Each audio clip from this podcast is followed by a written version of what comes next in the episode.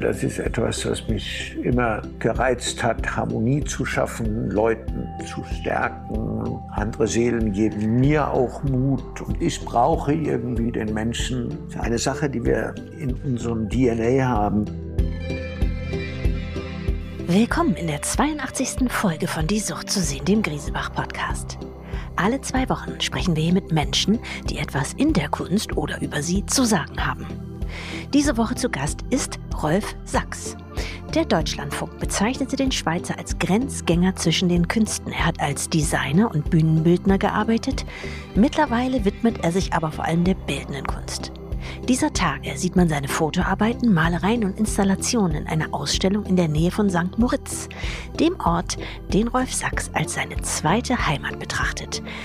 Was seine erste Heimat ist, Warum ihm Materialien wichtig, aber Menschen noch viel wichtiger sind, erzählt er uns jetzt. Herzlich willkommen bei Die Sucht zu sehen, lieber Rolf Sachs. Eine große Freude, Sie zumindest virtuell kennenzulernen. Herr Sachs, Sie sind in der Schweiz geboren und aufgewachsen, unter anderem in St. Moritz. Und da ich da sicherlich etwas anderes damit mit diesem Ort verbinde als Sie, wollte ich Sie fragen, was ist Ihre spontane oder auch frühe Kindheitserinnerungen an diesen Ort? Ach, ich bin als junges Kind war ich relativ äh, selten da. Ja. Ja, da bin ich ab und zu meinen Vater äh, besuchen kann. Aber das Spezielle an St. Moritz ist natürlich zuerst einmal von der Natur her ist sicherlich das Licht, was bekannt ist. Deswegen gab es dort immer viele Künstler und auch Fotografen. Ja. Die Berge sind wie Scherenschnitte ausgeschnitten. Das kommt durch die Höhe und Trockenheit hat man ein ganz äh, unglaubliches Licht.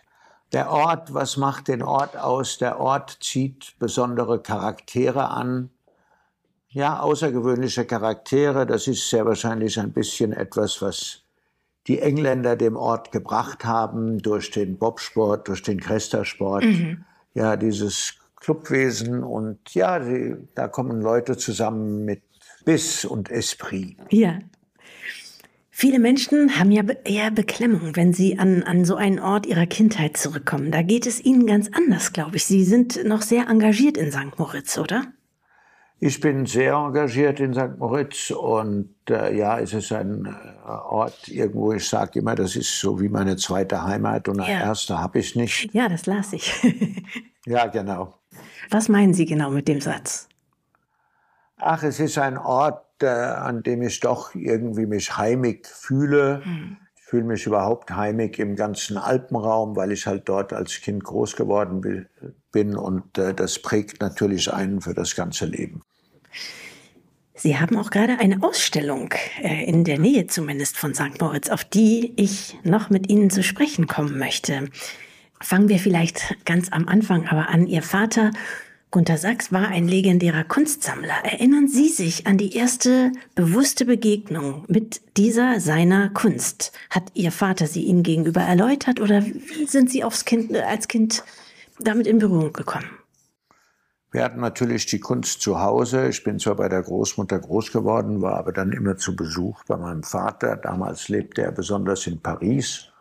Und schon als junges Kind, ich würde sagen so achtjähriger oder so weit, kannte ich fast jeden Maler von jedem Bild.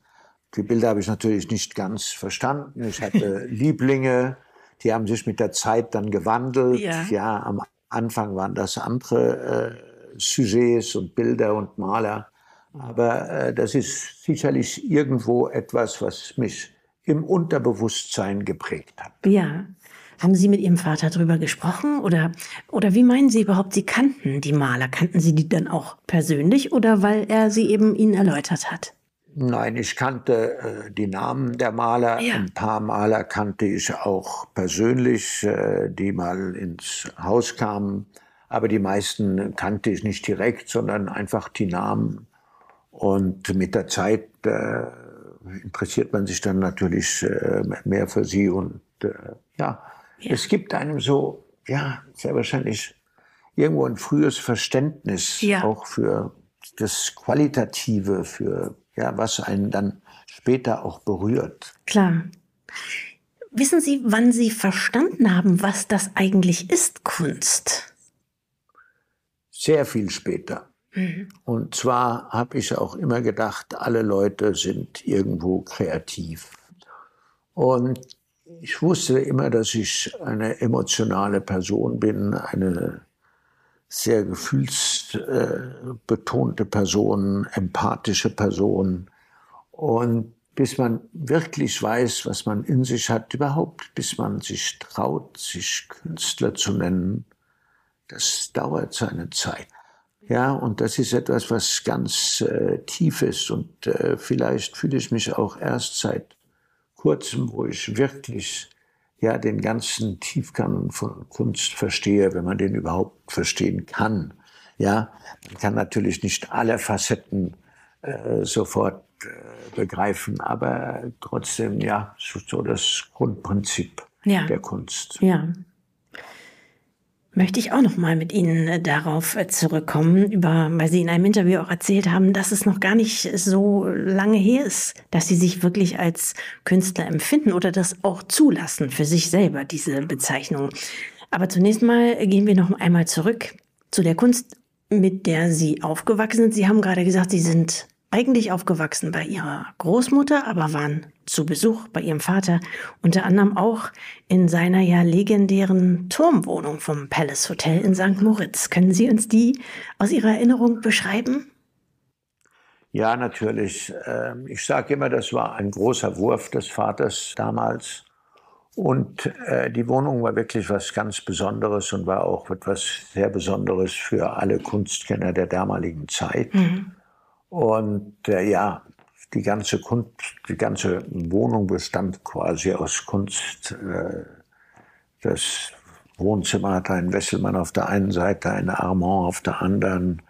Es hatte zwei große Fautriers, später zwei große Warhols. Die Küche war quasi von Warhol gemacht. Das Schlafzimmer hatte eine Plexiglasumrandung und die Badewanne von Liechtenstein. Mhm. Und äh, ja, das war wirklich was äh, ganz Besonderes. Das war natürlich damals alles ganz junge Maler. Das war ja. noch die Leute kannten das noch gar nicht ja. richtig. Wie war das als, als Kind oder als Jugendlicher, wenn man da Freunde mit hingenommen hat? War das äh, für alle spektakulär oder normal? Oder wie haben Sie das empfunden oder wie erinnern Sie es? Ich glaube, viele Leute empfanden das als normal, als was Besonderes, ja. äh, als was äh, noch nicht äh, irgendwie, was man nicht so vertraut ist äh, drin. Aber heute würden die Leute das natürlich ganz anders sehen. Und da wäre das ikonenhaft. Das wurde mit der Zeit dann ikonenhaft. Ja.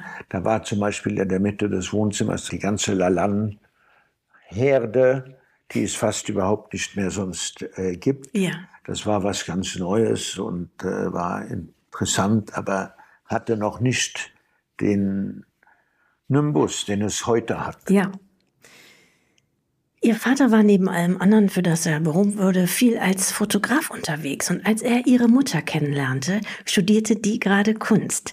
Sie selber hätten, glaube ich, auch ganz gerne Kunst studiert, oder? Äh, es ist überhaupt gar keine Frage. Ich hätte am liebsten ja Kunst studiert und dann ein MBA gemacht. Aber man ist Künstler oder man ist es nicht. Also mhm. man kann das nicht lernen. Mhm. Aber die Kunst das Kunststudium ist quasi ein Katalysator, um schneller zum Ziel zu kommen. Ja. Und das war schwierig, sich da zu Hause gerade bei so kunstsinnigen Menschen durchzusetzen. Ihre Mutter war, glaube ich, ist, glaube ich, sowieso früh verstorben. Meine, meine Mutter ist ganz früh gestorben, ja. da war ich zwei Jahre alt. Also ja. das habe ich alles nicht mehr mitbekommen. Deswegen bin ich bei meiner Großmutter äh, ja. groß geworden. Ja. ja. Aber da war nicht viel Verständnis für den Jungen, der, der Kunst studieren möchte. Ähm, nein, und ich stand mir vielleicht sogar selber im Wege. Ich glaube gar nicht, dass man mich, man mich gestoppt hätte, wenn ich gesagt hätte, äh, ich möchte Kunst studieren. Ja. Ich glaube, das wäre gar kein Problem gewesen. Aber man steht sich da ein bisschen selber im Wege. Man hat gewisse Aufgaben, die man sich selber stellt, auch äh, der Familie gegenüber. Aus dem Grund äh, kam mir das nicht so in den Gedanken. Ja.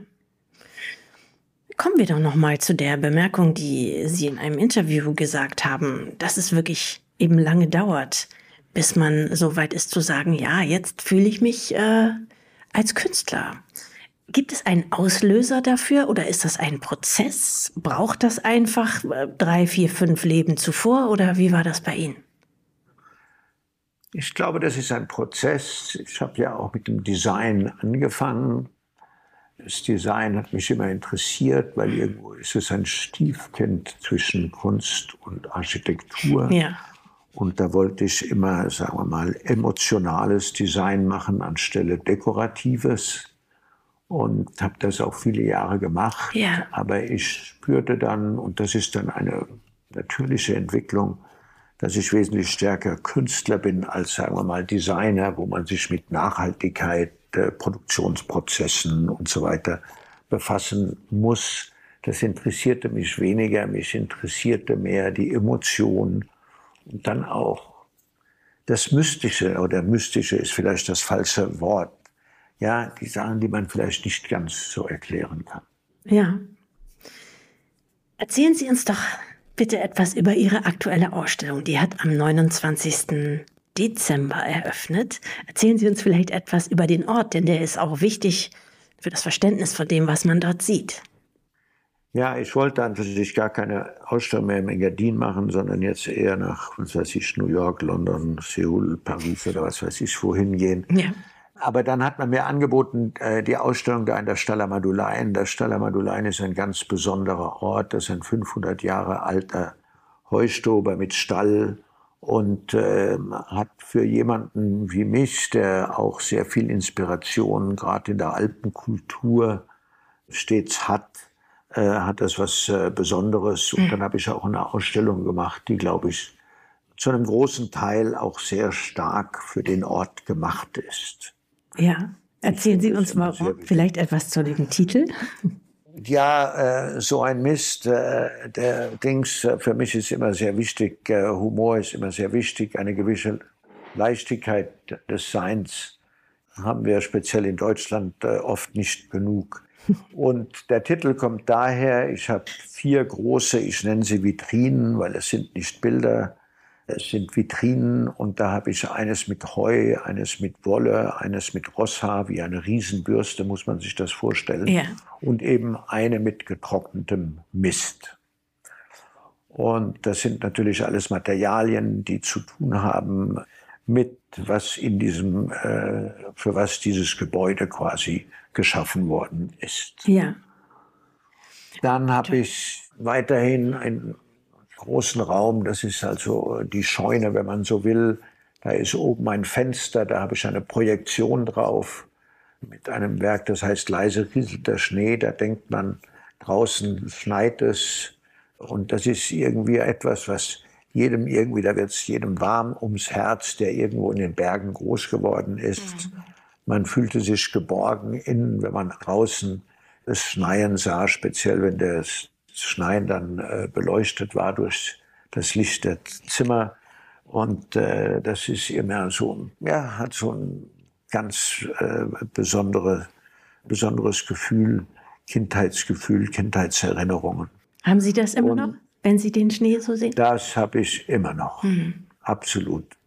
Und ich glaube, das ist auch Sachen, die verlieren wir nicht und äh, sollten sie auch nicht verlieren der Kind in uns zu sein, ist immer etwas äh, Gutes. Auch die Neugierde, die dazugehört und äh, alles. Jetzt sehen wir in der Ausstellung aber auch Ihre Malereien, richtig? Jawohl. Erzählen Sie uns davon mehr? Ja, also ich äh, male und habe dort äh, Bilder, zeige ich Bilder, die nenne ich Froissage oder Defroissage. Da verkrumple ich quasi die Leinwand oder das Papier, als ob man es wegschmeißen möchte. Mhm. Und dann falte ich es langsam wieder auseinander. Und dadurch bekommt die Oberfläche, die Leinwand oder das Papier irgendwo Charakter.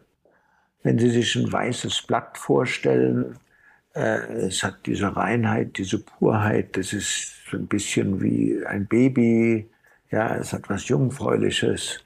Und über das Leben mit der Zeit bekommen wir Ecken und Kanten und äh, bilden Charakterzüge. Und das ist ein bisschen, wenn man so ein Blatt dann langsam nimmt und zusammenknüllt, ja, dann wieder entfaltet, dann äh, hat man etwas, was äh, irgendwo dann doch einen gewissen Charakter hat. Es hat eine auch äh, physisch eine Dreidimensionalität. Äh, es hat auch eine Art Topografie, es erinnert fast an Berge, mhm. aber es ist nicht deswegen, dass ich es gemacht habe. Alles, was ich mache im Künstlerischen, irgendwo mein Steckenpferd, sagen wir mal so, ist der Mensch. Jeder Künstler hat etwas, was ihn besonders interessiert. Das kann Soziales sein, Politisches sein. Der Mensch war immer etwas, was mir sehr nahe ist. Äh, ich habe dort auch vielleicht fast in der Erziehung das mitbekommen, weil ich meine Hauptschulzeit oder den größten Teil meiner Schulzeit im Internat verbracht habe. Da ist man natürlich sehr nahe mit anderen Charakteren, Seelen, Freunden, Mitschülern und wird da besonders sensibilisiert. Und äh, das ist etwas, was mich immer gereizt hat, Harmonie zu schaffen, Leuten zu stärken, äh, versuchen, ihnen Mut zu geben. Mhm. Andere Seelen geben mir auch Mut und geben mir Energie. Äh, manchen Leuten ist es so, dass andere Menschen nehmen einem Energie ja. und ich brauche irgendwie den Menschen eine Notwendigkeit und das ist eine, eine Sache, die wir in unserem DNA haben, in ja. unserer Seele, wie wir sind, in unserem Wesen, wie man das äh, sieht. Und aus dem Mund sehe ich auch diese Leinwände und diese Bilder, da ist irgendwo viel Sensibilität drin.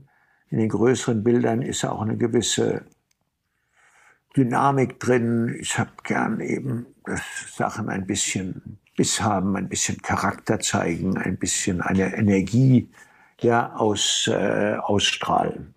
Sie hatten, glaube ich, eine sehr glückliche Schulzeit, oder? So empfinden Sie es? Ich hatte eine sehr glückliche Schulzeit. Äh, das war eine tolle Zeit und das ist halt, äh, äh, da muss man von Glück reden und ich sage das immer, jeder Mensch ist ein reines Zufallsprodukt. Und wie das DNA sich allein hat, wann wir geboren sind, in welcher Familie, in welchem äh, soziales Umfeld ist reines Glück. Mhm. Und das ist auch etwas bei diesen verkumpelten Leinwändern oder Papieren, ist das auch, das ist alles reine Zufälligkeit. Ja. Und Zufälligkeit ist natürlich etwas, was jeden Künstler irgendwo interessiert, ganz besonders äh, in der zeitgenössischen Kunst.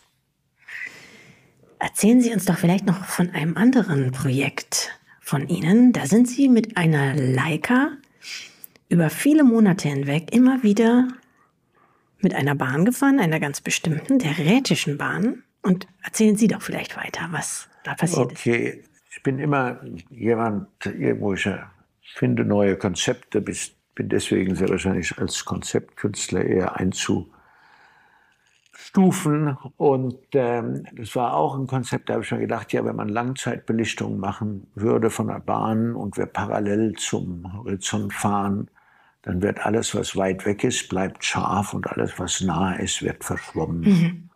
Und äh, das ist das habe ich eben gemacht äh, mit der Rätischen Bahn. Das ist eine berühmte UNICEF World Heritage Bahn, mit der ich hunderte Mal äh, in die Schule oder von der Schule gefahren bin, aus dem und auch eine persönliche Kindheitsbeziehung habe. Ja. Und dort ist es auch.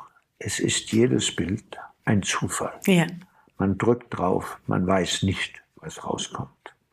Und äh, ich fotografiere auch so, ich mache Porträts, ich habe sehr viel während der Corona-Zeit äh, Stills, Moving Stills, wie ich sie nenne, weil ich bewege immer meine Kamera. Mhm. Und dann weiß man nie wirklich, was am Ende rauskommt. Ja. Sie wohnen einen Teil oder einen großen Teil der Zeit äh, in Rom. Richtig. Welche Rolle spielt Kunst da in Ihrem Alltag? Haben Sie überhaupt einen Alltag? Ich habe einen sehr geregelten Alltag. Ich bin jeden Tag äh, komme ich hier um halb zehn in mein äh, Studio mhm. und freue mich auch drauf. Ich habe hier ein äh, tolles Studio gefunden, eine frühere Garage. Wir sind hier ein kleines Team und äh, arbeiten im Kreativen. Und äh, ja, es ist spannend und es ist ein Versuchslabor. und es werden viele Ideen umgesetzt. Äh, ich könnte mir wirklich im Moment nichts Schöneres, äh, Schöneres wünschen. Liegt das auch an Rom? Ist Rom eine Stadt, in der sowas besonders gut geht und gelingt und Sinn macht? Also ich glaube, Rom ist eine gute Stadt für einen Künstler. Städte brauchen irgendwo Ecken und Kanten. New York ist gut, London ist gut, Paris. Manche deutsche Städte sind vielleicht schwierig. Zum Beispiel ein München ist eine tolle Stadt, aber ist ein bisschen zu lieblich. Mhm. Ja, äh, Berlin, Sie sind in Berlin. Da ist das sicherlich auch möglich, ist ein kreatives äh, Umfeld. Mhm. Und das ist eine, eine ganz persönliche Sache, ja, ob man äh, in einer Stadt motiviert ist. Ja. Viele Leute fragen mich immer, oh ja, bekommen Sie da Ideen und so weiter. Darum geht es gar nicht. Es ist so mehr das Umfeld. Die Leute sind relaxed hier. Es ja. ist sehr liberal. Sonst ist Rom an für sich äh, zwar eine große Stadt, aber irgendwo äh, auch ein Dorf. Herr Sachs, jetzt kommen wir schon zu den letzten beiden Fragen in diesem Podcast. Sie lauten bei uns immer gleich und ähm, auch Ihnen möchte ich sie gerne stellen. Prima. Die erste lautet, welches auf der Welt ist Ihr Lieblingsmuseum und warum? So, mein Lieblingsmuseum sehr wahrscheinlich das MAC in Wien. Mhm. Museum für angewandte Kunst. Äh, das hat mich immer sehr interessiert, schon seit meiner frühen kreativen Phase, wo ich rein Design gemacht habe. Und äh, es war immer so zwischen Kunst und äh, Design. Wien noch dazu war natürlich ein spannender Ort ja. Speziell im Anfang des 20. Jahrhunderts waren dort viele Kreative unterwegs, aber haben jetzt in der zeitgenössischen Kunst natürlich auch jetzt Nietzsche und Arnold Reiner und Franz West sind äh, der Wurm, sind alles Künstler aus Wien, die irgendwo so eine besondere Sprache haben. Die Österreicher haben da irgendwie immer eine ganz gute Kopfheit, Freiheit. Ja, sehr schön. Und äh, jetzt Schon die letzte Frage. Wenn ich Ihnen ein Kunstwerk Ihrer Wahl schenken würde, für welches würden Sie sich entscheiden? Sie können jedes nehmen, das es gibt. Ich würde sehr wahrscheinlich ein Kunstwerk von Malevich oder Duchamp nehmen. Okay. Be bestimmte ja. jeweils? Ein bestimmtes, ach Gott, von Malevich vielleicht äh, den schwarzen Quader ja, das ist so ein, sein Oberklassiker. Es ist so richtig das Eingemachte, der Anfang der Moderne. Mhm. Oder Duchamp zum Beispiel auch. Da sind vielleicht ein paar und äh, speziell, ich hätte gerne also eine kleine Sammlung, wo ich eine größere Vitrine machen könnte. Wenn ja. ich eins aussuchen würde, vielleicht fast, weil es einfach so absurd ist, aber eine Freiheit gibt und es wegweisend war, ist das Rad auf dem Hocker. Ja, sehr schön. Ja. Herr Sachs, ich äh, danke Ihnen sehr für dieses schöne Gespräch. Prima, ich danke Ihnen. Das war Folge 82 von Die Sucht zu sehen. Wir bedanken uns fürs Zuhören, freuen uns schon wieder auf unsere nächsten Gäste und natürlich auf Sie. In zwei Wochen neu auf griesebach.com und überall, wo es Podcasts gibt.